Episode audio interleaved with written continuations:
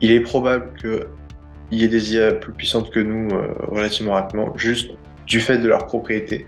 Donc je pense qu'en gros, si tu prenais juste un humain très intelligent et tu ajoutais les, deux propriétés que j'ai décrites, à savoir est capable de processer beaucoup beaucoup plus de données et est autoréplicable, à mon avis, il serait déjà plus puissant que l'humanité.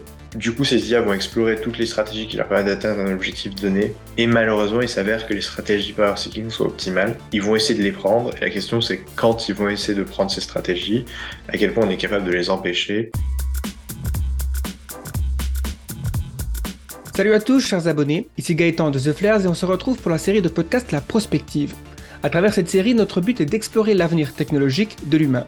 Dans cet épisode, je reçois Siméon Campos qui s'intéresse au problème de la sécurité de l'IA et d'une manière générale, comment avoir un impact positif pour garantir les trajectoires futures les plus désirables. Nous allons parler de la généralité de l'IA, le problème de l'alignement, du contrôle et de la gouvernance, les types de scénarios pouvant causer un risque existentiel et bien d'autres sujets. On vous rappelle que pour un meilleur confort, vous pouvez choisir d'écouter le podcast en tâche de fond si vous êtes sur votre ordinateur ou tablette ou alors de le télécharger directement sur votre téléphone pour pouvoir l'écouter n'importe où. Il suffit de chercher The Flares sur votre appli de podcast préféré. Profitez-en pour vous abonner afin de ne pas manquer les prochains podcasts ou encore de nous donner une revue. C'est une façon simple et rapide de nous donner un véritable coup de pouce. Et d'une manière générale, si vous aimez ce que l'on fait et vous voulez nous soutenir, c'est possible sur Tipeee grâce à nos contenus premium sur le site the-flares.com et simplement en partageant ou en parlant autour de vous de The Flares. On vous souhaite une bonne écoute. C'est parti. Bienvenue, bienvenue sur le, podcast de, Je suis avec Siméon. Merci Simon d'avoir accepté euh, de participer à ce podcast. Je vais déjà te demander si tu pouvais brièvement te présenter juste pour qu'on ait une idée de qu'est-ce que tu fais dans la vie, sur quoi tu travailles euh, et euh, ton parcours, peut-être tes intérêts. Merci de m'avoir ici, Gaëtan. donc moi, je m'appelle Siméon et j'ai fondé deux organisations. Une qui s'appelle Efficience et qui promeut la recherche impliqués et notamment qui aident des chercheurs qui veulent euh, avoir une utilité sociale euh, forte à faire de la recherche en sur l'IA. Et la deuxième organisation, c'est Safer AI, euh, qui est une organisation qui fait de l'AI auditing, euh, donc de l'audit d'IA sur les modèles les plus puissants euh, qu'on peut désigner souvent comme General Purpose AI Systems. Euh. Ok. Alors bon, je pense qu'on va on va commencer par définir certains termes, euh, notamment le, le terme euh, donc de, de, quand on parle donc de la sûreté de l'IA, ce qu'on imagine souvent c'est une IA donc dite générale, mais c'est un terme qui a voilà, qui, des fois il y a certaines personnes qui savent pas trop de quoi ça parle, euh, et aussi il y a eu d'autres termes qui ont été un petit peu mis en place ces dernières années, une que j'aime bien, c'est IA transformative. On parle aussi d'IA de niveau humain. Toi, tu as introduit, ou en tout cas, tu utilises le terme euh, une IA qui recherche du pouvoir. Enfin, en, anglais, c'est euh, Power Seeking AI, si je me trompe pas. Est-ce que tu as une préférence déjà sur ces termes? Et euh, pourquoi l'un plutôt que l'autre, par exemple? Oui, j'ai une préférence. Donc, il y y a une notion de transformative AI, il y a une notion d'AGI, il y a une notion d'artificial power seeking AI. Transformative AI, c'est l'idée d'une IA qui a un effet transformatif sur l'économie. Moi, j'aime perso pas beaucoup ce terme parce que je pense que il y aura un temps très court entre quand l'IA aura un, effet transformatif sur l'économie et quand l'IA aura des capacités très générales qui la rendront euh, plus puissante que la somme de l'humanité. Par conséquent, trouve ça peu pertinent de réfléchir à transformative AI. Je pense aussi que c'est un mauvais proxy euh, la valeur économique euh, pour euh, à quel point une IA est puissante. Du coup, il y a cette notion de artificial power seeking AI qui est elle que j'ai introduite, mais qui est beaucoup plus focus sur cette intuition qu'il existe, il existe des niveaux d'IA suffisamment puissants pour que les stratégies qu'on appelle power seeking, donc les stratégies qui consistent à essayer de d'acquérir des ressources, euh, que ce soit du pouvoir politique, que ce soit acquérir beaucoup d'argent euh, ou s'auto-améliorer pour devenir plus intelligent. Cette euh, caractéristique, c'est celle qui nous intéresse, celle qu'on veut euh, éviter. Enfin, c'est, on veut éviter qu'une IA à un moment euh, arrive à atteindre un tel objectif. Et du coup, moi, j'aime bien essayer de réfléchir à ça très, à ça très particulièrement. Quand est-ce que je m'attends à ce qu'il arrive que une IA, par défaut, essaye à poursuivre ce type de stratégie? Et du coup, euh, si à ce moment on n'a pas de stratégie qu'on appelle d'alignement, euh, donc qui permet d'éviter que l'IA prenne ce type de de plan, eh bien, ça peut causer de graves graves dommages. Ok, donc si je comprends bien, ouais, une IA transformative, c'est une IA qui aurait un impact sur l'économie, donc ça pourrait dire, par exemple, qu'elle pourrait doubler la croissance euh, économique d'un pays, le, PIB, ou même du monde euh, plus rapidement que euh, actuellement. c'est vrai que c'est assez vague, finalement. Juste, c'est assez vague. Il y a quand même des opérationnalisations non vagues de ça, en termes de, de GDP, enfin de PIB, mais il n'en reste pas moins que je pense qu'en fait, le proxy l'impact de l'IA sur le PIB, c'est pas un excellent proxy pour euh, mesurer à quel point une IA est puissante, euh, etc. Ouais, parce que j'avais aussi lu euh, quelque part qu'il y avait la possibilité de, mesurer peut-être à quel moment une IA peut devenir entre guillemets un, un technoscientifique d'une certaine façon, c'est-à-dire à quel point on peut automatiser la recherche, le développement et la mise en place de nouvelles technologies. Et donc euh, ça pourrait créer euh, voilà, une, une sorte d'échappement de la vélocité de développement technologique qui pourrait transformer le monde très rapidement, d'où le terme.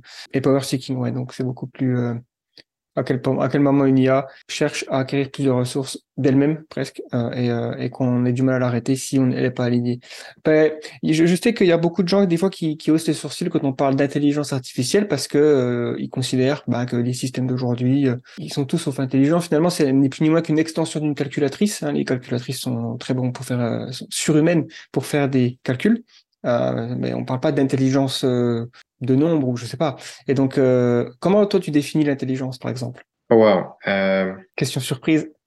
Je pense que la capacité, la définition pertinente d'intelligence qui a tendance à, oh, qui est que j'aime bien parce qu'elle est neutre, c'est euh, capacité à atteindre ses objectifs. Quoi. Si tu as envie de faire quelque chose, à quel point tu es capable de le faire? C'est une définition qui correspond pas parfaitement à notre intuition d'intelligence. Euh, donc c'est une définition un peu instrumentale je trouve qu'elle elle est, elle est pas mal neutre, elle permet de s'accorder, de discuter. Par ailleurs, moi, je préfère parler de capacité des IA plutôt que d'intelligence, parce que c'est un mot moins chargé, on a moins d'intuition, etc. Et en particulier, je, m'en fiche un peu de savoir si une IA est vraiment intelligente ou pas. Tant qu'elle est meilleure que les humains en maths, c'est ça qui m'intéresse. Donc, c'est de ça que j'ai envie de parler. Donc, toute cette euh, définition. Ouais, ouais, ça me semble être aussi euh, quelque chose qui peut être un petit peu euh, qui peut détourner des vrais problèmes parce que finalement, comme tu dis, euh, on, s'intéresse plus aux capacités qu'elle pourrait avoir, à la façon dont elle pourrait transformer le monde euh, et euh, à quel point elle pourrait être autonome aussi dans leurs décisions. Donc, euh, plutôt que est-ce qu'il y a une vraie intelligence, dans ce cas-là, on peut aussi se demander la, question les animaux, ils ont des intelligences différentes pour résoudre des problèmes bien spécifiques parce que là, notre évolution a euh, à travers des millions d'années, sélectionner certains traits, certaines capacités, justement. Ah, donc du coup, pour euh, aujourd'hui, pour, euh, pour atteindre un, un niveau de, de, power seeking AI, donc de, de d'IA qui pourrait commencer à devenir, à rechercher du pouvoir, à acquérir des ressources, quels, sont les chemins de développement là qu'on, peut identifier à partir d'aujourd'hui, menant à ce futur? Euh, Parce qu'il y a l'hypothèse de la mise à l'échelle, notamment, qui est souvent, enfin, qui a été postulé comme quoi en fait finalement on a déjà trouvé comment créer des, IA euh, avec des capacités assez élevées. Il suffit, juste d'augmenter ce qu'on fait de, à plusieurs degrés de magnitude. Est-ce qu'il existe d'autres chemins Est-ce que tu penses que ce chemin-là c'est le plus probable? Je serais curieux de savoir euh, ce que tu penses. Ce qu'il faut avoir en tête, c'est donc la plupart des progrès ils ont été faits en augmentant notre capacité à utiliser de la puissance de calcul et en augmentant notre puissance de calcul. Donc en soi, pour l'instant, c'est pas mal la loi de Moore d'une façon, d'une certaine façon, qui détermine euh, le progrès en IA. Ça a des applications qui sont que pour l'instant, c'est assez simple de construire des trucs très puissants. Enfin, assez simple. En gros, sur est-ce qu'on va faire une révolution scientifique demain, on a toujours beaucoup, beaucoup d'incertitudes, alors que est-ce qu'on va réussir à mettre en parallèle plus de GPU Donc les GPU, c'est les unités de calcul qui sont utilisées pour euh, entraîner des réseaux de neurones. Est-ce qu'on va réussir à mettre plus de GPU en parallèle et entraîner des plus gros modèles? Ça, c'est très très probable que oui. C'est juste un problème d'ingénierie, donc ça prend du temps, il faut rassembler le talent, etc. Mais avec suffisamment de ressources, on y arrive. Et pour l'instant, le truc assez frappant, c'est que beaucoup, beaucoup, beaucoup d'étapes qu'on pensait extrêmement difficiles ont été résolues en grande partie grâce à des architectures, des tricks d'ingénierie euh, qui permettent de mieux utiliser la puissance de calcul à notre disposition euh, et mieux paralyser les GPU. Euh, et notamment le transformer, l'architecture transformer, une de ses grosses vertus. Donc le transformer, c'est une des architectures actuellement les plus dominantes du domaine. on fait de plus en plus de choses avec euh, avec ça. Et cette architecture, une de ses grosses propriétés, c'est qu'elle a été très très paralysable, donc on peut l'entraîner avec beaucoup, beaucoup de puissance de calcul. Pour l'instant, la scaling hypothesis, donc euh, hypothèse de mise à l'échelle, elle, euh, elle marche plutôt, plutôt, plutôt bien. Moi, je m'attends à ce qu'elle continue à marcher euh, et que il soit possible de d'arriver à à des ouais à des IA très très puissantes et suffisamment puissantes en particulier pour qu'on puisse les qualifier d'AGI ou APSI de cette façon euh, après, dans les scénarios un petit peu plus détaillés, il y a plusieurs euh, façons dont bon euh, ça pourrait arriver. Une première façon, c'est l'utilisation juste le scaling de large language models. Les large language models, en gros, c'est des modèles qu'on entraîne sur Internet à prédire le prochain mot. Donc, on prend une phrase, je suis un, et on demande au, au modèle d'apprendre à prédire le mot chat. Ce qui est assez fascinant, c'est que le texte est une modalité tellement complète, tellement globale, que le simple fait de devoir prédire du texte, on se rend compte que ça conduit à devoir développer des cognitions avancées. Donc, en gros, si vous vouliez prédire du texte, par exemple, un papier de Nature, et aussi de la poésie de Shakespeare, et aussi euh, une recette de cuisine, ben, il faudrait que vous ayez des connaissances assez précises sur tout ça et que vous ayez la capacité de générer un papier de nature. Et, et c'est ça qui est assez intéressant, c'est qu'Internet, c'est un corpus gigantesque. Et Internet, en, en entraînant une IA sur tout Internet, bah, en pratique, elle, elle doit développer beaucoup, beaucoup d'algorithmes de cognition pour arriver à euh, prédire euh, aussi bien des mots sur Internet. Moi, je pense qu'en gros, si on continue juste à scaler cette technologie, on peut arriver à des technologies très très avancées, euh, ne, pas des AGI. Après, je sais pas si c'est la façon la plus rapide. Voilà. Un autre chemin, c'est euh, coding AIs. Donc, euh, en pratique, les IA de texte sont aussi très doués pour euh, coder. Et ça, ça peut créer des loops de d'accélération qui mènent vers des, des AGI un peu plus rapidement. donc, s'il y a une IA qui sait très bien faire du machine learning, un peu state of the art, ou qui, est très, qui est très bonne en ingénierie, etc., ben, elle va accélérer la recherche qui peut conduire euh, à AGI. Ensuite, il y a une troisième euh, un peu euh, famille de, de choses que les gens essayent très très fort et qui, si ça marche, ça peut être assez terrifiant. C'est donc jusque là, il y a un peu de paradigme. Il y a un paradigme des large language models. Donc, on peut voir euh, ces modèles comme des énormes modèles qui ont lu tout Internet et du coup qui ont une connaissance du monde très très développée et qui arrivent à comprendre le langage humain, etc. Ensuite, il y a le paradigme du reinforcement learning euh, qu'on peut voir comme des algos, des algorithmes assez euh, narrow, assez euh, qui résolvent des tâches assez spécifiques comme le Go par exemple, et mais ils le font tout seuls, sans besoin de data humaine, et ils arrivent assez rapidement à des, enfin assez rapidement, à des, à des compétences superhumaines. Quoi. Et c'est souvent, historiquement, c'est quand il y a du RL qu'on arrive à exploser les, les compétences humaines. Quoi. Et en gros, en ce moment, les gens essaient d'unifier un peu ces deux paradigmes et de prendre des gros language models qui, amènent, qui amènent la connaissance du monde, du coup, et, utiliser du reinforcement learning dessus pour aller au-delà de la compétence humaine, quoi. Et euh, pour ça, c'est incertain si ça va marcher, etc. Mais disons que si ça marche, c'est un chemin potentiel euh, vers AGI.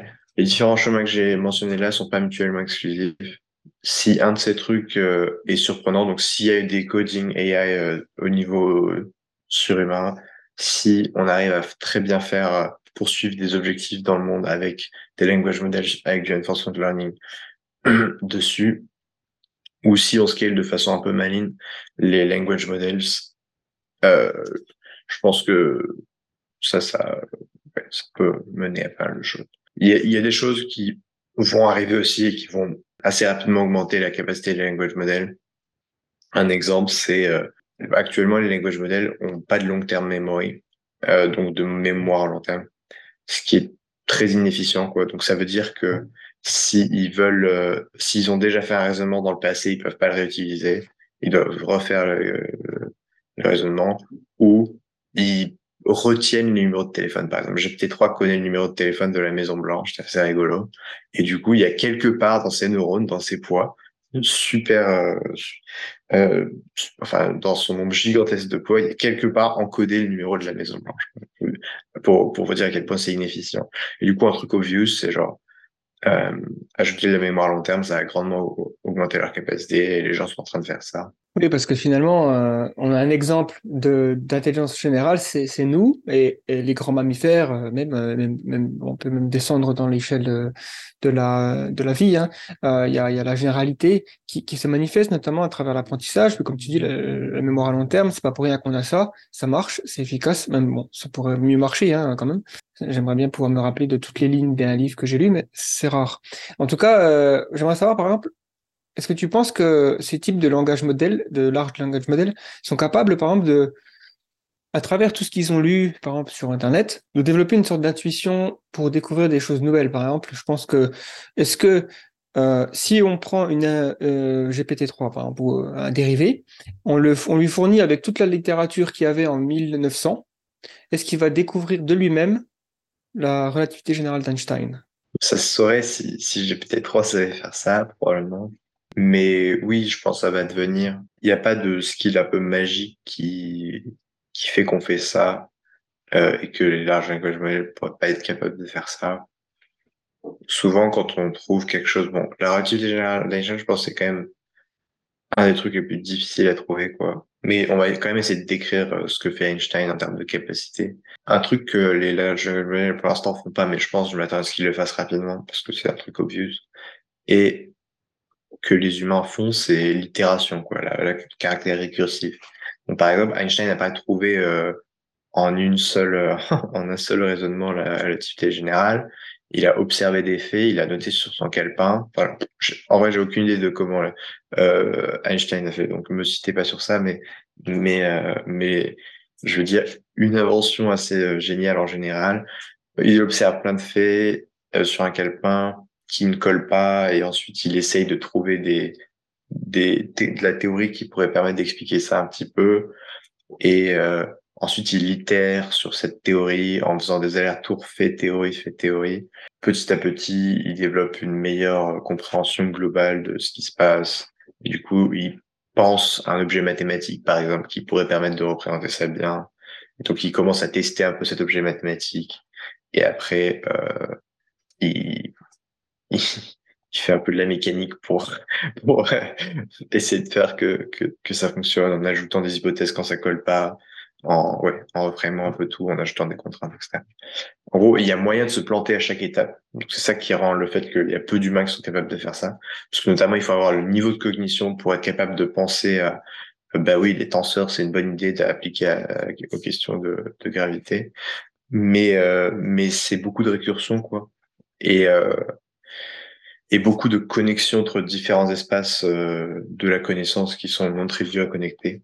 Je pense que les languages sont particulièrement excellents à faire ça, à connecter les espaces de la connaissance euh, qui sont pas triviaux à connecter, notamment parce qu'ils ont une représentation cohérente euh, euh qu'on appelle l'embedding space des concepts, c'est-à-dire qu'ils ont une espèce d'espèce d'espace pour GPT-3 en 10 000 dimensions où chaque vecteur veut dire quelque chose euh, donc il y a le vecteur chat, il y a le vecteur maison, etc. Le fait d'avoir l'information structurée de façon cohérente comme ça, ça permet de, de faire des liens. Quoi. Tu peux voir que chat, il est pas, il est un peu dans la même zone que chien. Ou euh, Et donc je m'attends à ce que une fois qu'on atteigne des niveaux de cognition élevés, oui, les larges langages modèles sachent faire des connexions euh, substantiellement plus compliquées que nous, parce que nous, euh, on a moins de puissance de calcul. Pour, enfin genre, souvent les connexions qu'on fait euh, atypiques, c'est souvent des trucs un peu par hasard. Enfin, il y a beaucoup de coïncidences dans l'histoire de la science en mode euh, je lisais le journal euh, sur euh, la mécanique quantique et là j'ai versé du café sur moi, du coup j'ai pensé à connecter le café et la mécanique quantique. Enfin, genre, c'est, il y a beaucoup de coïncidences et je pense que c'est un symptôme de, on est très mauvais à connecter des trucs très distants. Je pense que le language model, grâce à la grande structuration de leur espace de connaissances, ont peu de difficultés à ça. Euh, je pense qu'en gros, une fois qu'on aura de la récursion, une fois qu'on aura des, des language models qui sauront faire des raisonnements un peu plus profonds que ce qu'ils savent, faire actuellement, euh, actuellement, ils sont pas limités dans à quel point ils savent creuser dans une notion, etc à quel point ils savent faire des, raisonnements assez profonds. Bah, je pense, ouais, ça va petit à petit advenir. Ouais, ouais, non, ça, ça fait, ça me paraît logique. C'est vrai qu'il y a aussi cette idée du, du génie euh, solitaire en science qui est en fait un mythe. Il n'y a jamais eu vraiment de, de, de, révolution scientifique menée par une seule personne. Ça a toujours été euh, un processus d'itération qui repose sur les travaux précédents dans un contexte bien précis avec euh, des gens. En fait, dans Einstein, ça aurait retardé la relativité générale, mais ça l'aurait pas. Euh... Enfin, quelqu'un qui l'aurait trouvé peut-être euh, 10 ou, 20 ans après, peut-être plus, mais en tout cas, c'était pas quand même quelque chose qu'on peut juste attribuer, comme tu dis, un peu à un truc magique. Pareil pour pour d'autres découvertes, quoi. et donc, quelle, quelle, quelle, est la, quelle pourrait être une prochaine étape, prochain milestone, comme on dit euh, en français, ça serait euh, un prochain ouais, étape euh, que les IA vont franchir ou que les, ces modèles, ces architectures vont franchir qui aujourd'hui elles sont pas capables de faire et elles deviendront superhumaines à cette tâche-là. Ce serait quoi euh... Parce que là, par exemple, récemment, euh, on a été tous sur, enfin moi personnellement, mais beaucoup de gens sont surpris. Et il y a une sorte de d'effervescence autour des langages, des, des modèles qui génèrent des, de, l'art, enfin de la créativité, euh, des images génératives basées sur des prompts. Et hop, c'est aussi basé sur, les, ces, langages, ces modèles de langage. Donc ça, ça on va dire c'est une milestone qui est en train de tomber, quoi, générer des images à partir de, de textes, euh, de, pouvoir appliquer différents styles, tout ça. Est-ce que quel pourrait être un prochain milestone? Là, j'ai beaucoup d'incertitudes. Euh, je pense que j'aurais été assez mauvais à prédire ce qui allait tomber euh, dans le passé, notamment parce que, en gros, il y a une classe de trucs qui tombent plus rapidement que le reste, qui est les endroits où il y a beaucoup de données et où c'est possible de faire du reinforcement learning. Je pense que ça, c'est propre, ça tombe plus rapidement que le reste. Donc, un truc où je parie, genre, qui a 60-70% que ça tombe d'ici deux ans, c'est le code. Ouais, 60%, je pense. Euh, parce qu'il y a beaucoup, beaucoup de données. Donc, il y a genre GitHub et, euh, et parce que le fait que ton code soit il compile, soit il compile pas, euh, ça crée un système formel un petit peu bien défini, un environnement bien défini, sur lequel tu puisses faire, tu peux faire du reinforcement learning. Une des problématiques euh, majeures du reinforcement learning en général, c'est bien définir ce qu'on veut. Et j'ai l'impression que le fait d'avoir oui ça compile, oui ça compile pas, ça aide bien pour ça. Quoi. Euh, donc je dirais le truc que je pense le plus probable, c'est le code dans les choses un peu surprenantes. Après, moins basé sur euh, une vue, euh, une inside view, comme on dit, une vue propre problème, mais plus basé juste sur une prolongation de tendance, je pense que les maths, ça va tomber beaucoup plus tôt que ce que les gens pensent. Euh, en gros, il y, a, il y a cinq mois, il y a eu le premier large language model qui a, qui a un peu explosé, euh, enfin, les expectations, enfin, ce à quoi on s'attendait, avec, euh, bah, ça s'appelait Minerva, du coup, et ça a résolu un certain nombre d'exos de, de maths du bac, genre 80%, je pense. Euh, du bac polonais, si je me souviens bien. Et ça a résolvé de l'ordre de euh, 30% d'exo du MIT de licence de mathématiques. Et là, plus récemment, il y a quatre mois, il y a deux mois, il y a Meta qui a publié un, algo, pour le coup, avec une technologie assez différente, mais je pense qu'il y avait quand même du language model à l'intérieur.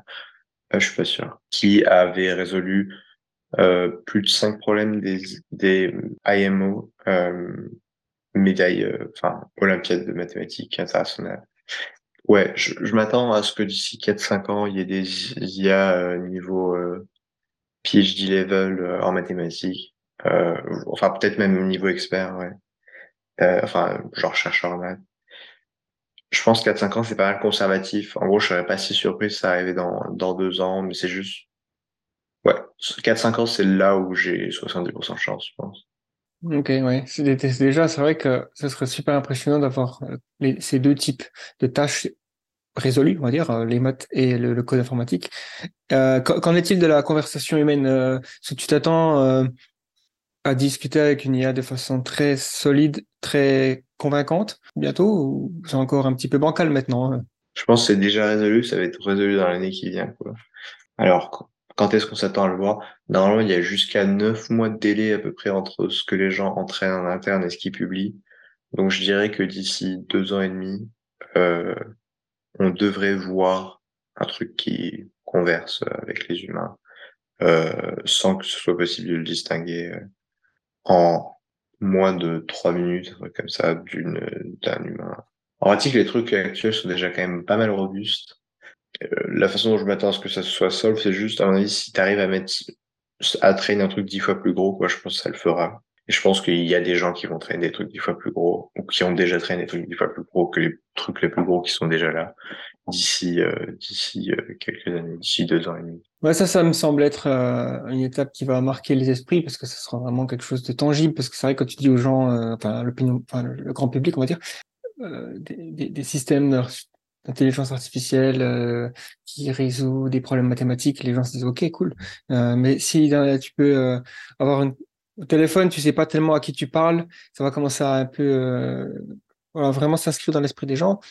J'aimerais aussi savoir qu'est-ce que tu penses de donc de GPT-4 qui qui va certainement arriver. Est-ce que tu as certainement, enfin je sais pas, des un avis particulier sur euh, GPT-4 Est-ce que GPT-4 sera une IA générale ou pas? Est-ce que euh, c'est pour quand d'ailleurs? Je sais pas trop euh, à ce niveau-là. Peut-être aussi, avant de commencer, peut-être récapituler ce que c'est que, ce système GPT. pourquoi on parle de GPT-4 aujourd'hui et tout ça J'ai pas beaucoup, j'ai pas d'informations que les gens n'ont pas, enfin, ne peuvent pas trouver sur Internet. Il y avait quelqu'un qui m'avait dit en privé des trucs, mais ça s'est avéré faux, donc, genre, on a plein de gossip, etc. Mais ouais. Donc, je, vais juste euh, redire ce que j'ai un peu lu. Donc GPT-4, c'est le successeur de GPT-3. Euh, bon, c'est pas mal le marketing parce que il y a de bonnes chances qu'il ressemble pas exactement à GPT-3, enfin que ce soit pas exactement pareil, etc. C'est juste que historiquement, euh, la, on va dire, la tête de modèle de OpenAI, ça a été les GPT, et du coup, ils continuent à la lignée GPT parce que c'est chaque fois un événement très attendu. Enfin, en particulier, GPT-2 et GPT-3 avaient tous les deux énormément surpris, et du coup, euh, là, maintenant, c'est un événement super hype, etc. Ce qui est écrit sur Internet, c'est que ça va être publié de entre janvier et euh, mars, je crois, 2023. Et ce que j'ai trouvé un peu surprenant, c'est qu'apparemment, c'est un, enfin, ce que disent les gens, mais c'est pas des sources méga fiables. J'ai l'impression. C'est euh, que ça a une tête assez différente des modèles qui ont été traînés jusque-là. Donc en gros, jusque-là, on entraîne des modèles qui sont denses, c'est-à-dire des modèles où à chaque itération, le modèle est entièrement entraîné. Genre tous les poids sont dans, tous les poids sont activés quand tu fais passer le mot chat et qu'il doit prédire le mot d'après. Donc on appelle ça c'est transformant dense. Et euh, apparemment là ils auraient entraîné un modèle sparse. Et l'idée du modèle sparse c'est de faire un peu comme il y a dans le cerveau, à savoir un modèle où il y a qu'un sous-ensemble des neurones qui s'activent pour répondre à une fonction donnée. Donc, tu as une partie du cerveau qui est, qui est, euh, on va dire, chargée de faire des maths, l'autre qui est partie, qui est chargée de faire un raisonnement intuitif, court, rapide, des choses comme ça. Et, euh, et donc, il y a, y a, des modèles qui, historiquement, s'appellent mixture of experts, où l'idée, c'est, voilà, tu actives qu'un sous-ensemble des, des neurones euh, pour euh, faire une tâche donnée. Euh, ouais, intuitivement, ça devrait... Enfin, intuitivement, ça a l'air cool en pratique, on s'est rendu compte que souvent ça marchait un peu moins bien que les Dance Transformers parce que les Dance Transformers ont l'air de beaucoup bénéficier de leur, de leur caractère interconnecté fort, notamment via ce qu'on appelle le transfer learning. Donc, quand tu apprends à prédire des prochains mots euh, sur du texte normal, sur du langage qui n'est pas du code, tu vas apprendre plein d'heuristiques qui vont être utiles pour du code. C'est ça qui fait qu'un modèle gigantesque, même s'il a été entraîné sur assez peu de code, il va être assez bon en code. et tu perds un petit peu ça quand tu fais du mixture of experts, euh, donc du des modèles sparse, parce que euh, du coup chaque expert bénéficie beaucoup beaucoup moins des autres, enfin bénéficie même plus des autres. Quoi. Et donc là, apparemment, le GPT-4. Enfin, j'avais lu, lu que les gens disent que c'est un sparse modèle et qu'il a 100 trillions euh, de paramètres. Et mais du coup, ça ne veut rien dire parce que, enfin, c'est pas comparable avec les dense transformers parce que ça fait juste exploser le nombre de paramètres de faire un truc sparse. Et euh, mais ça, ça a beaucoup surpris le fait qu'ils aient annoncé ça. C'est pour ça que je suis pas très confiant sur ça. J'imagine qu'on verra euh, dans quelques mois. Hein, c'est assez proche. Si tu devais aussi, alors c'est une question je sais compliquée, mais il y a, quelques sondages qui ont été euh, mis en, place pour savoir un petit peu le, pour prendre la température, on va dire, de, différents experts sur quand est-ce qu'on peut s'attendre à justement euh, la barrière de la généralité soit franchie, ou en tout cas qu'une IA soit euh, capable d'accomplir de, des tâches dans plusieurs domaines entre guillemets de niveau humain, même si cette idée de niveau humain me paraît un peu bizarre, puisque une calculatrice, elle n'est pas de niveau humain, elle est surhumaine. En fait, euh, l'idée que on aura des systèmes qui s'arrêtent au niveau humain et qui ne deviennent pas supérieurs, ça me paraît être euh, une, erreur quoi, hein, de, raisonnement. En tout cas, euh, ouais, ton pronostic, ce serait quoi? Et peut-être aussi un petit peu les, différentes médianes qui ont été stipulées. Pour moi, c'est assez confusant parce que quand je réfléchis tout seul et que j'essaye de réfléchir à quand est-ce que je m'attends à ce que telle capacité soit soit cassée, enfin soit surpassée, etc. J'arrive à des nombres vraiment très proches quand je réfléchis et quand je discute avec des gens que je trouve très intelligents et que je respecte beaucoup pour euh, leurs prédictions, etc. Et avec qui j'aime beaucoup discuter parce qu'ils prennent en compte tous les beaucoup d'arguments, etc. Et ben les gens sont en moyenne beaucoup plus euh, ont des dates beaucoup, beaucoup plus distantes que les miennes. Et du coup, en essayant d'agréger un petit peu ça, donc le fait que moi j'ai l'impression que ça va arriver vite, euh, et le fait que je connaisse des gens qui pensent que ça va arriver moins vite, j'arrive à une espèce de médiane de, de l'ordre de 2027. Euh, donc, genre, ouais, 50% de chance d'ici là que ça devienne. Donc 50% de chance, c'est pas gigantesque, c'est genre tu jettes un dé, euh, ça arrive une fois sur deux, quoi mais c'est quand même assez conséquent. Euh, ouais. Ouais, puis 2027, c'est quand même pas éloigné, quoi. C'est, vraiment euh, demain, quoi. sur l'échelle du siècle. Parce que souvent, on entend, on entend des dates plutôt euh, mid-century, euh, la, moitié du siècle, pardon. donc, 2040, 2050. 2030, 35, par exemple, ça a été un peu avancé aussi, euh, notamment, euh, il me semble, par Aya Kotra de Open Philanthropy. parce que euh, par rapport à certains principes, notamment, elle parle de d'ancrage biologique, il me semble. Il faudrait que je lise en, détail son, son truc. J'ai juste une vue de, de, de loin, mais en tout cas, 2027, bon, c'est, on n'a pas beaucoup de temps, quoi. Ouais, en, en gros, il y a plusieurs clusters de gens qui pensent différentes choses.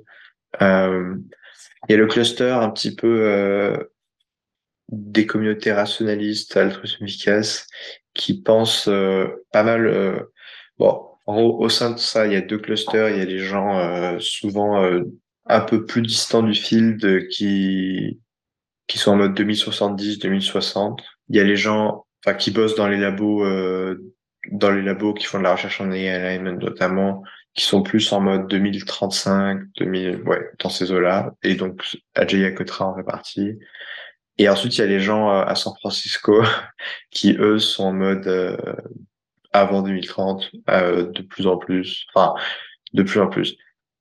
Euh, mon impression, c'est qu'en tout cas, par exemple, Anthropic, qui est une boîte d'IA, ils sont enfin, la plupart des gens que j'ai rencontrés, ils disaient avant 2030, des choses comme ça. Après, il y a des phénomènes sociaux, etc euh, de euh, avoir un air euh, ah je dis des choses contre-intuitives donc c'est un peu difficile de contrôler pour ça. Mais mais ouais. Je pense une prédiction que je peux faire c'est genre je suis 70% confiant que la révélation de GPT-4 va plus réduire en moyenne qu'allonger euh, les, euh, les timelines de à peu près tout le monde. Et est-ce que je saurais faire une prédiction quantitative? Hmm. Donc il y a Metaculus, c'est ce site qui permet de faire des prédictions et d'engager des prédictions de différentes communautés. Je pense qu'il y a 60% de chances que ça réduise de deux ans ou plus les timelines sur euh, AGI euh, général. Enfin, il y a, y a une question en gros qui est actuellement à 2039-2040, je pense, euh, prédit AGI, une version forte d'AGI. Et je pense que celle-là, elle va réduire de deux ans ou plus à la sortie de GPT-4, euh, avec 60% de Ouais, du coup, qu'est-ce qui pourrait, euh, si on essaie de d'imaginer différents scénarios, qu'est-ce qui pourrait ralentir, voire arrêter le développement euh, en, ce moment, à part peut-être la fin du monde, mais je veux dire, bon, évidemment, ce serait un, une option, mais est-ce qu'il y en aurait d'autres? Arrêter le développement ou le ralentir? Est-ce qu'il y a des certains, euh, je sais pas, des, des, des, des, obstacles qu'on envisage euh, pourraient arriver? Par exemple, je pense à un truc là. Il semblerait quand même qu'il y a une, certaine probabilité euh, qui grossit, qu'il y aura un, un, conflit froid ou chaud entre euh, la Chine et les États-Unis vis-à-vis de Taïwan. Euh, il y a des choses qui se passent euh, qui sont inquiétantes ça pourrait peut-être affecter l'économie mondiale de, sorte que euh, bah, peut-être que les différentes prédictions vont être euh, repoussées parce que notamment à cause des semi-conducteurs tout ça peut-être que ça il y a une nécessité pour les GPU euh, ça ça pourrait être quelque chose qui pourrait être pris en compte. Est-ce qu'il y en a d'autres? Je sais pas. C'est terrible comme situation que que l'un des événements qui est le plus de chances effectivement de grandement affecter tout ça c'est c'est probablement effectivement une guerre mondiale ou des choses comme ça. Quoi. Est-ce qu'on s'attend pas euh, nécessairement à un nouvel hiver, un, nouvel hiver euh, de l'IA euh, comme il y a eu avant, parce qu'il y a déjà eu des périodes d'excitation, de, hype, qui ont ensuite été suivies par un, une sorte de douche froide avec beaucoup moins d'investissement, tout ça. Cette fois-ci, ça semble être différent, mais c'est pas impossible que on se découvre qu'il y a un obstacle, je sais pas trop, et que il y a peut-être d'autres pans de l'économie qui, qui vont être euh, plus intéressantes pour les investisseurs, je sais pas. Mais euh, ça semble peu probable, effectivement. En gros, à euh, l'étape où on en est de développement, effectivement, ça semble peu probable que tout redescende. Après, les investissements, les investisseurs sont très procycliques. Donc, genre, il y a des, des temps crypto, des temps, des temps IA, etc. Là, dans un temps IA. Je m'attends à ce qu'il y ait beaucoup de choses qui restent, quoi sur ces histoires de guerre mondiale ou de Taïwan. Euh, je pense que c'est strictement pire. Euh, enfin, je pense que je préfère que l'IA soit développée d'ici là qu'avoir ça, parce que ça c'est robustement de la merde. Euh, et après sur est-ce qu'il existe des façons de slow down? Bah, il y a des façons un peu faibles du genre tu peux essayer de faire signer au labo des clauses de coordination euh, qui font qu'ils ils ont moins intérêt à race, euh, ils ont plus intérêt à mettre plus en safety.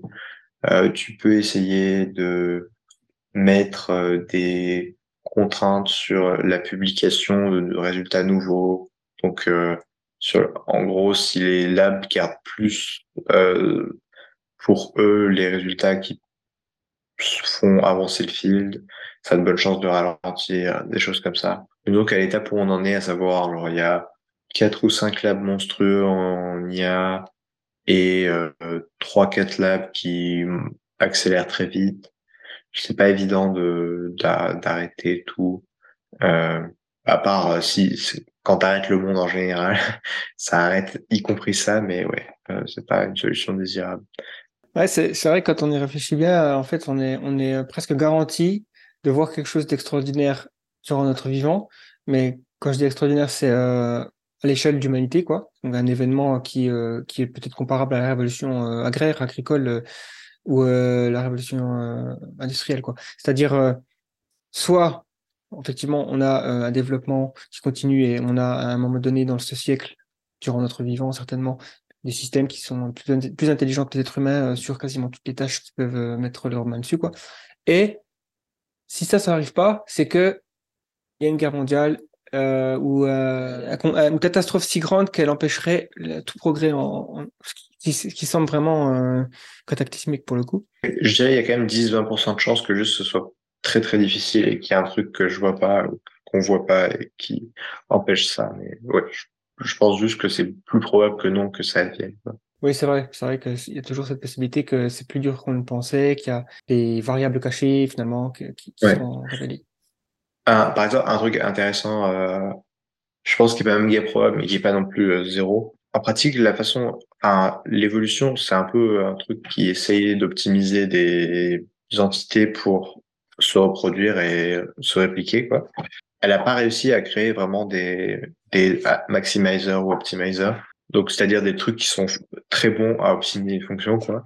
Elle a créé des trucs, genre les humains, qui suivent des heuristiques un peu simples pour, euh, en pratique, faire des choses qui souvent convergent avec le fait de se, de se reproduire et euh, se répliquer euh, de façon plus conséquente. Et du coup, il y a des gens qui pense qu'il y a une probabilité non négligeable que, en fait, ce soit très très compliqué de produire effectivement des, des, des optimizers, enfin des choses qui maximisent fortement des, des fonctions, quoi, de façon assez claire, et qu'en pratique, assez naturellement, on va tomber sur des modèles qui, eux aussi, utilisent plein de micro-heuristiques euh, assez complexes et qui sont pas toutes cohérentes entre elles et donc ça rend euh, difficile le fait de créer des choses qui sont fortement maximisateurs, qui, qui apportent les problèmes euh, que ça pourrait causer. Quoi.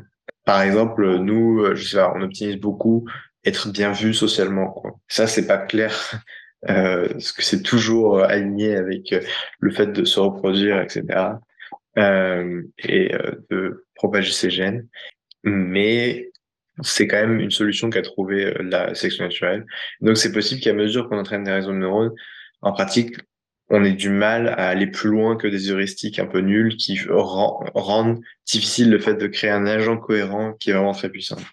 Très bien. Euh, aussi, euh, juste par curiosité, qu'est-ce que tu penses du concept de singularité? Est-ce que c'est un concept utile dans, dans, la, dans les réflexions? Parce que c'est bon, il y, a plusieurs écoles de pensée hein, au niveau de la singularité. Il y a les, le Vinch, euh, qui est plus comme un horizon des événements. Donc c'est pas vraiment quelque chose qui décrit exactement un point dans le temps précis avec certains types de technologies, mais c'est plus se dire, OK, à un moment donné, c'est tellement impossible pour les, les, humains du 21e siècle de se représenter un, point dans, les, dans, le temps post quelque chose, donc post-singularité, que ben voilà, on appelle ça comme ça. il y a aussi l'idée de, de I.J. Good, qui est l'amélioration autorécursive d'une intelligence artificielle qui donne une, une explosion d'intelligence et donc ça donne une singularité comme une explosion nucléaire quoi. Boum. Euh, et il y a aussi l'idée de, recurse veil. Donc là c'est plus l'accélération de l'accélération de l'accélération quoi. Et lui il donne une date. Euh, d'ailleurs euh, il va sortir un livre récemment. Je pense qu'il va peut-être euh, mettre à jour certaines de ses prédictions, mais il a il a quand même un bon track record on va dire. Est-ce que ce concept de singularité il est encore utile aujourd'hui? Je pense une fois de plus c'est un mot pas mal chargé etc. Donc le mot en tant que tel, moi je le dropperai, mais je pense qu'il y a une idée qui est utile derrière cette question de est-ce qu'on s'attend à ce qu'il y ait un point d'inflexion ou est-ce qu'on s'attend à du progrès un peu continu? Et ça c'est une question assez importante parce que du coup ça a beaucoup d'implications sur qu'est-ce qu'on devrait faire pour euh, s'assurer que ce soit bien aligné avec nos préférences et nos valeurs. Parce qu'en gros, on est très fort historiquement pour gérer un problème d'ingénierie un peu continu, quoi. Et on n'est pas très fort pour gérer des trucs non linéaires euh, qui d'un coup deviennent très puissants. En gros, est-ce qu'on s'attend à ce que soudainement l'IA débloque beaucoup beaucoup de compétences et devienne brutalement plus puissante que l'humain, alors que jusque-là elle était, euh, euh elle avait le niveau d'un enfant de 5 ans par exemple. En pratique, je pense que la question euh, qui dérive de ça, qui est encore plus précise et intéressante, c'est est-ce que, en gros, on s'attend à ce que l'essentiel du progrès en, en gros, ce qui fait qu'on passe de Enfin, est-ce que ce qui nous permet de passer post-AGI, c'est les algorithmes continuent à apprendre via gradient descent et juste tombent dans des dans des minima globaux de, enfin, code de plus en plus globaux et de mieux en mieux, quoi. Donc, est-ce que euh, est-ce que c'est gradient descent le driver de, de l'amélioration des, des réseaux de neurones? Ou est-ce qu'on va tomber sur des nouveaux algorithmes d'apprentissage euh, qui sont typiquement le genre de choses qui peuvent créer des points d'inflexion. Donc en gros, si tu passes de à euh, ma façon de comprendre le monde, c'est euh, gradient descent et du coup euh, je suis très peu, enfin genre j'ai besoin de 1000 terabytes euh, de données pour être capable, non, 1 terabyte de, de texte pour être capable de, de dire des choses pertinentes, à, ah, ça y est, je suis capable de lire sur Internet et de comprendre ce qui se passe et de en tirer les conclusions adéquates et de prendre des actions dans le monde. Et ben genre, en gros, si tu débloques cet algorithme de je suis capable de lire euh, sur internet et d'en tirer les bonnes conséquences, quoi, tu vas être soudainement euh, bien meilleur à mettre à leverage toute la connaissance humaine et toute la connaissance euh, que tu as déjà accumulée, etc. Et donc ce déblocage, ça peut te faire passer de je suis un truc pas très intelligent à ça y est, je suis plus intelligent que la somme des, humains réunis. Donc la question c'est est-ce qu'on va tomber sur des nouveaux algorithmes d'apprentissage quoi? En pratique, c'est assez probable que oui, parce qu'on est déjà, il y a déjà eu euh, des nouveaux algorithmes d'apprentissage. Donc un truc intéressant, c'est en gros entre 0 et 1 milliard de paramètres, euh, les modèles de langage sont très capables si jamais tu les, enfin sont très capables, sont capables, deviennent euh, capables si tu les entraînes sur 1000 à 10 000 exemples d'une tâche, en gros. Euh, donc, euh, si tu veux faire qu'ils fassent du résumé, tu les entraînes sur 10 000, euh, 10 000 exemples de résumé, et ensuite tu deviens relativement potable à faire du résumé. Entre 1 et 10 milliards, il se passe un truc qui est que les modèles deviennent capables de faire ce qu'on appelle du in-context learning. Donc, que tu leur expliques juste une tâche, genre une fois, tu leur donnes un exemple, ou deux exemples, ou trois exemples, et ils sont relativement bons à générer un quatrième, euh, un quatrième résumé, par exemple. Et ça, ce in-context learning, c'est un nouvel algorithme d'apprentissage qui accélère drastiquement la vitesse à laquelle un language model peut faire une nouvelle tâche. Parce que tu passes de, tu as besoin de lui expliquer dix mille fois un truc, à tu as besoin de lui expliquer trois fois. Euh, ça, c'est un exemple de, en faisant un entraînement avec Garden Descent, on tombe sur un nouvel algorithme d'apprentissage qui accélère drastiquement la rapidité d'apprentissage et qui actuellement n'a pas créé de point d'inflexion, mais si jamais il y a un super in context learning qui est qui a dit à un moment, c'est possible que ça soit un point qui fasse un point d'inflexion. Ouais, je comprends l'idée. C'est vrai que quand on quand on généralement dans l'histoire des découvertes, quand quelque chose devient 10 000 ou, ou un million de fois soit plus performant, soit moins cher, soit euh, en gros euh, tout, de suite ça change euh, complètement la discipline quoi. quand on était capable de, bah, par exemple, l'invention de la, locomotive. Avant, fallait utiliser des, des, charrues, tout ça pour déplacer des objets sur des, distances, voilà, limitées parce que tu peux pas aller aussi loin que tu veux avec des animaux. Et d'un coup, on a, on a une autre catégorie de technologie qui fait la même chose, des millions de, enfin, je sais pas combien de fois plus puissant, mais c'est pour ça qu'on parle aussi de, de, chevaux en, en automotive. Et donc, on peut imaginer la même chose avec la, cognition, quoi.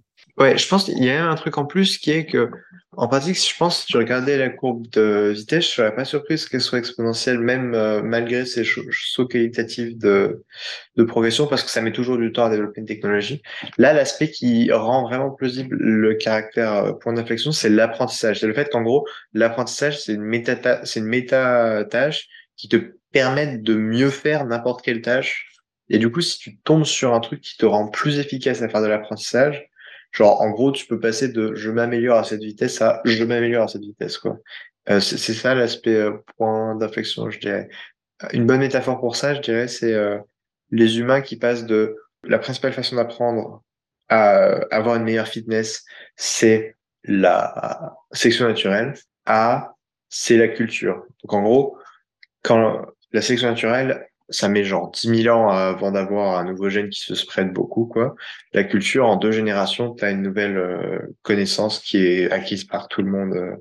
et c'est ça qui a fait qu'on on partage 98% euh, de notre patrimoine génétique, 97, je sais plus quel est le nombre exact, avec le chimpanzé, mais on est beaucoup plus puissant que lui parce qu'on a développé ce mécanisme qui est la culture, qui a une espèce de point d'inflexion qui fait que euh, on n'est pas juste euh, une, tu peux pas tracer une droite et dire degré de puissance du chimpanzé et degré de puissance des humains. Quoi. Genre, il y, a un truc qui se passe, euh, qui se passe et c'est pas explicable par la différence génétique. C'est juste, on a développé un truc qui est un peu zéro ou un, qui est la culture. Et une fois que ça marche, bah, ça fait exploser le, quantité de connaissances et tout ce qu'on est capable de faire, etc. C'est vrai que je me suis toujours dit que la singularité, elle avait déjà eu lieu, quoi, en fait. C'est, nous, euh, c'est les hominidés, on va dire, d'une manière générale, la branche euh, genre homo, euh, parce que effectivement, on a déjà eu euh, ce point d'inflexion par rapport aux autres espèces cousines, euh, et euh, en fait, ce qu'on attend, c'est une singularité 2, hein, 2.0 ou quelque chose comme ça, quoi, par rapport à l'intelligence artificielle, qui, pour le coup, voilà, encore une fois, démultiplie complètement euh, les capacités cognitives d'une entité dans l'univers. D'ailleurs, on n'a pas vraiment, euh, on sait pas c'est quoi la limite, quoi, à quel point quelque chose peut être intelligent dans l'univers. Et aussi, on, sous-estime forcément ce que ca- ce qui est capable de faire quelque chose de très intelligent. Comme on voit avec nous, les êtres humains, on, on- on déplace des montagnes, on détourne des rivières, on modifie l'endroit où on vit d'une manière mais ahurissante, quoi. Et les lois de la physique, elles sont loin d'être euh, proches en fait. Enfin, les, les, limites permises par les de la physique sont loin d'être proches. Pour nous, ce qu'on est capable de faire, ce sera encore pire. On pourrait, on peut déplacer des galaxies, quoi. Je veux dire, c'est pas interdit. C'est dur il va falloir beaucoup de, de- d'énergie, de ressources. Mais euh, d'ailleurs, euh, j'attends le prochain livre d'Ander Sandberg qui est en train d'écrire là-dessus euh, sur euh, ce qui est vraiment les limites de, ce qu'on, de ce qui est capable, que quelque chose est capable de faire, d'intelligent, de, de technologique. Mais il y a aussi un truc là qu'on on n'a pas beaucoup parlé. On a parlé beaucoup des capacités, de- des différentes trajectoires possibles et ce point d'inflexion où on aura des systèmes potentiellement plus intelligents que l'être humain. Maintenant, en quoi ça pose problème? Est-ce est-ce que euh, on peut aussi discuter des risques? Ça peut paraître évident que quelque chose de plus intelligent que l'ensemble de l'humanité fois 1000, ça peut être un problème. Mais quel, quel genre de, problème exactement et d'où ce problème d'alignement des valeurs et euh, de la- le, high safety, la discipline? En gros, on entre dans un moment euh, dangereux quand unilatéralement une IA peut, si elle le veut, euh, disempower l'humanité, donc en gros être plus puissante que l'humanité combinée et euh, et euh, faire des faire les actions euh, qu'elle veut sans qu'on puisse euh, l'arrêter. Et ça, pourquoi en fait ça c'est pas absurde que ce soit possible ce siècle-ci quoi. C'est qu'une des propriétés de l'IA, euh, enfin il y a deux propriétés de l'IA qui sont assez différentes de celles des humains et qui en pratique débloque une quantité d'actions possibles gigantesques, c'est la- l'autoréplication. Donc, par exemple, si euh, on a une IA du niveau de Gaëtan, euh, on peut avoir tout de suite, enfin, tant qu'on a la puissance de calcul, on peut avoir 10 000 podcasts de qualité sur le sujet que tu veux.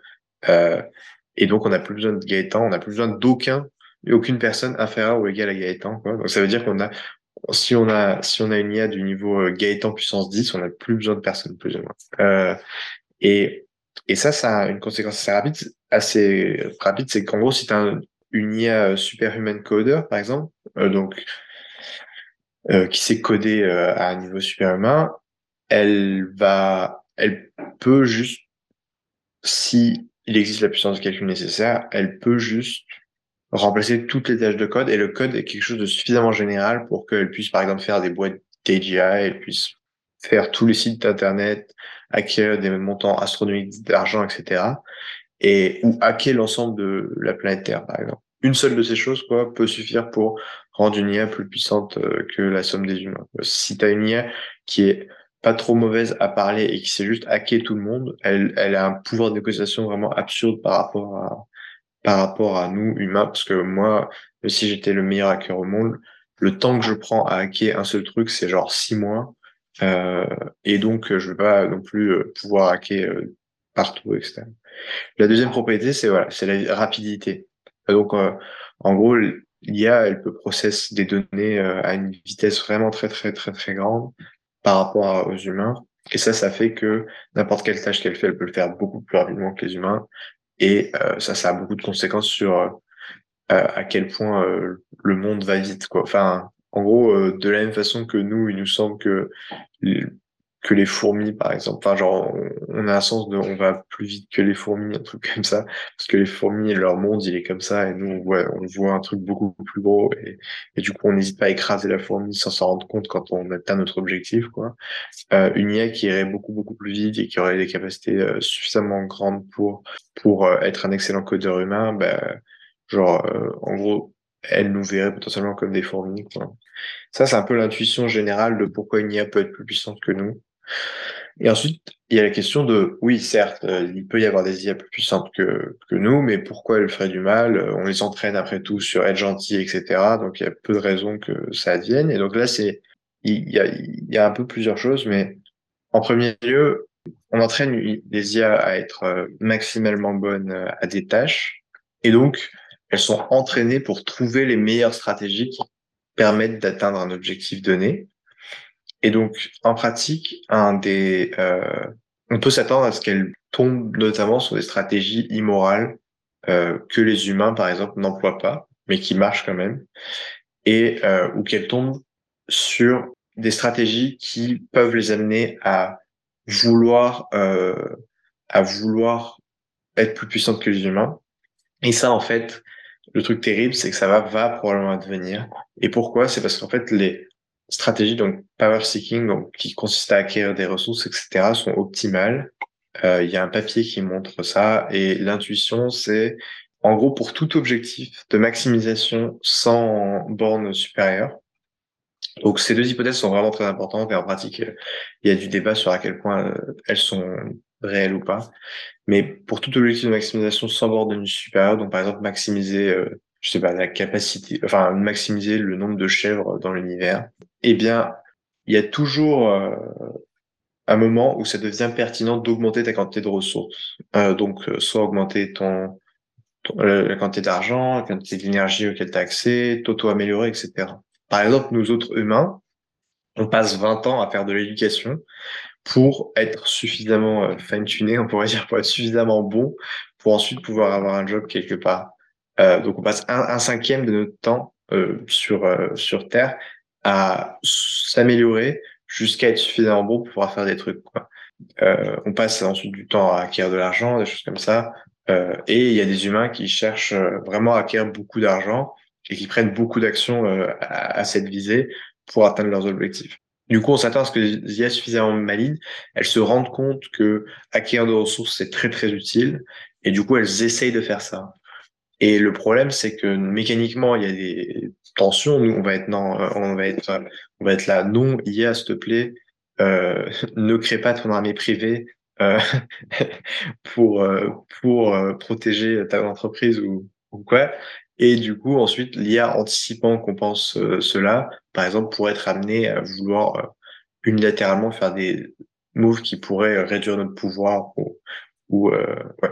Cet aspect de un il est probable qu'il y ait des IA plus puissantes que nous euh, relativement rapidement, juste du fait de leur propriété. Donc je pense qu'en gros, si tu prenais juste un humain très intelligent et tu ajoutais les, propriétés, deux propriétés que j'ai décrites, à, à, savoir est capable de processer beaucoup beaucoup plus de données et et autoréplicable, à mon avis, il serait déjà plus puissant que l'humanité. Et la deuxième propriété, c'est du coup, ces IA vont explorer toutes les stratégies qui leur permettent d'atteindre un objectif donné et malheureusement, il s'avère que les stratégies power seeking sont optimales. Et donc, ils vont tomber dessus. Et donc, ils vont essayer de les prendre. Et la question, c'est quand ils vont essayer de prendre ces stratégies, à quel point on est capable de les empêcher. Enfin, à quel point on est capable soit de les empêcher de prendre ces stratégies, soit euh, de les en prévenir. Ok, donc c'est vrai que c'était un bon résumé de, du risque et, euh, et, la probabilité que ce soit finalement le scénario par défaut. Finalement, euh, qu'une IA soit, enfin une IA générale ou transformative ou euh, une APSI soit par défaut mal alignée, juste par extension, parce que, ben, comme tu dis, elle va chercher des ressources et donc elle pourrait être mal alignée. Mais on pourrait aussi se dire, au final, si elle a appris en consommant tout Internet, elle aura peut-être je sais pas, d'une certaine intuition qu'on est gentil, enfin qu'on est euh, ses alliés. Comment on fait pour s'assurer de ça? Ouais, il faut vraiment voir que un, la raison pour laquelle l'IA est sujette à vouloir diminuer notre pouvoir, c'est pas parce qu'elle est méchante ou parce qu'elle ne nous aime pas, c'est vraiment on est, enfin la plupart d'entre nous seront probablement en conflit avec euh, ces objectifs de maximisation premier, quoi. De la même façon qu'une personne peut essayer de vous écarter du pouvoir pour euh, augmenter le sien, quoi. C'est vraiment cette dynamique. C'est juste que là, on joue avec un, joueur qui est beaucoup plus puissant que nous, et c'est ça qui devient dangereux. Mais c'est vraiment exactement la même dynamique que vos collègues de travail qui essayent de vous, de vous, écarter ou quoi. Oui, je pense que c'est important, c'est vrai, de préciser qu'il n'y a pas de, de, méchanceté ou de malveillance auprès d'un système comme ça, au sein d'un système comme ça. C'est plus vraiment, euh, comme tu dis, un, un conflit d'objectifs et aussi tout simplement la poursuite d'un objectif qui entraîne instrumentalement des conséquences négatives pour nous parce que euh, elle va s'appuyer sur ça un peu comme nous. On, va dire qu'on a, euh, on a un effet négatif sur l'environnement. Pour, pour certaines espèces, par exemple, on est mal aligné avec euh, leurs valeurs. Quoi. D'où pourraient venir des solutions pour aligner les IA parce que si on est aussi mal barré que ça, dire, y a, et des fois, je, je, je vois des commentaires dans certaines vidéos, pourquoi pas les trois lois de la robotique, par exemple. Euh, c'est évident que c'était avant tout un outil narratif pour voir comment elles peuvent casser. Et c'est en les cassant, ces lois, qu'on obtient une histoire, donc un, drame, un- quelque chose d'intéressant à raconter. quoi. Euh, c'est pour ça que on imagine qu'elles marcheraient pas très bien. Déjà, elles sont vagues. Hein. Qu'est-ce que c'est que ne pas euh, blesser l'humanité? Euh, c'est trop vague. Un point, c'est, comme tu disais, le, les large language models notamment sont entraînés sur les données humaines et sur le texte. La chance, c'est qu'ils ont une très très bonne compréhension des valeurs humaines et de tous les concepts humains. Donc ça, c'est vraiment vraiment favorable, on va dire, euh, probablement. Un, un des risques aussi, c'est aussi qu'ils vont être excellents à manipuler les humains parce que juste ils ont une très bonne compréhension des humains. Quoi. Ouais, parce qu'ils ont, elles, enfin, ces IA, ils seront peut-être aussi entraînés sur euh, sur Machiavel, euh, voilà, et sur le le playbook de comment devenir un dictateur. Quoi. Ouais, et, et également euh, juste le fait de comprendre les émotions humaines, etc., ça facilite le fait de les utiliser à des objectifs. Et donc sur les sur les techniques d'alignement euh, à proprement parler, euh, bon pour l'instant tout est très et pas spéculatif. Pour l'instant il n'y a rien qui a l'air de beaucoup marcher parce que ça a dit d'être difficile d'éviter le bassin d'attraction de des stratégies power seeking quoi. Et la raison pour ça, c'est en fait, initialement, en fait, le, le truc qu'il faut vraiment avoir beaucoup en tête, c'est on veut construire des trucs puissants. Genre, c'est juste cool d'avoir des trucs qui peuvent faire des choses euh, très très avancées dans le monde, quoi. Et donc la chose difficile, c'est vraiment s'assurer que les choses les plus puissantes qu'on ait so- soient soient alignées avec nous. Euh, parce qu'il est probablement possible de construire des choses alignées, euh, mais moins puissantes souvent. La chose vraiment difficile, c'est prendre le truc le plus puissant et le rendre aligné. Donc euh, actuellement, il y a des approches un, un peu dans différentes directions. Il y a des approches un petit peu théoriques qui cherchent à trouver des, des idées générales qui pourraient permettre de résoudre certains problèmes. Euh, par exemple, un de ces problèmes, c'est s'appelle corrigibilité.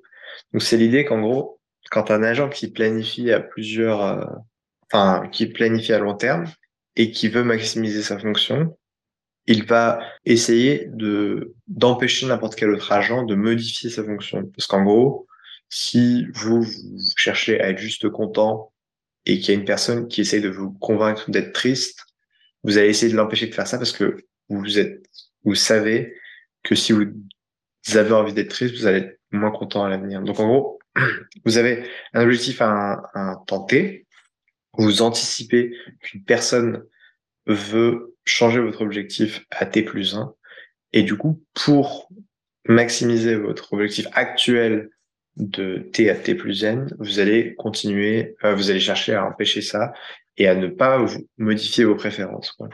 Et donc ça, c'est un problème euh, qu'on rencontre, qu'on s'attend à rencontrer et essayer de faire qu'une IA accepte d'être modifiée, quoi, d'avoir son objectif modifié. C'est un truc qui s'appelle corrigibilité et c'est un problème théorique sur lequel pas mal de gens buzzent. Euh, enfin, pas mal de gens. Quelques gens buzzent. Et euh, en fait, c'est un problème qui se qui se relie notamment au problème du stop button, qui est euh, on veut pouvoir éteindre une IA, mais l'IA sait que si on l'éteint, elle va plus pouvoir euh, elle va plus pouvoir poursuivre ses objectifs, et donc elle va essayer de trouver des stratégies qui qui lui permettent de nous empêcher de de l'éteindre. Sur euh, les approches un peu qui, je pense, sont le plus prometteuses à augmenter nos chances de résoudre l'alignement, il y a l'interprétabilité. Et en gros, essayer de regarder à l'intérieur des réseaux de neurones, essayer de comprendre comment ils résonnent et comment ils fonctionnent. Euh, pour l'instant, ça marche pas excellemment bien, mais euh, c'est un field en, en développement et c'est un field qui euh, pourrait apporter beaucoup, beaucoup si jamais on était très bien capable de comprendre comment un réseau de neurones fonctionne. Parce que notamment, on pourrait essayer de modifier ses croyances sur le monde, euh, ce qui pourrait faciliter le fait que ils ne se rendent pas compte que les stratégies power seeking sont optimales, par exemple. Et on pourrait euh, voir s'il essaie de nous mentir ou pas en regardant ses neurones, quoi, enfin en regardant ce qui se passe à l'intérieur, juste comme ça. Pour l'instant, on fait assez peu de progrès. Enfin, on fait du progrès, mais pour l'instant, on est assez loin de ce dont on aurait besoin pour euh, résoudre, enfin pour avoir beaucoup d'insights sur la façon dont fonctionnent ces réseaux et pour pouvoir euh, avoir plus de chances de réussir à les aligner. Mais c'est un, un fil très excitant, c'est très très excitant au sens c'est très euh, stimulant intellectuellement d'essayer de voir comment quelque chose qui essaye de représenter l'information optimale, optimalement en grande dimension, euh, va le faire. Quoi. Euh, ça mélange des questions, des, des, questions mathématiques, informatiques, mais aussi des intuitions sur le langage et sur la façon dont on s'exprime et on communique, etc. donc ouais, c'est un fil assez jeune, assez chouette, et je pense c'est un fil un des plus prometteurs actuellement. Cool.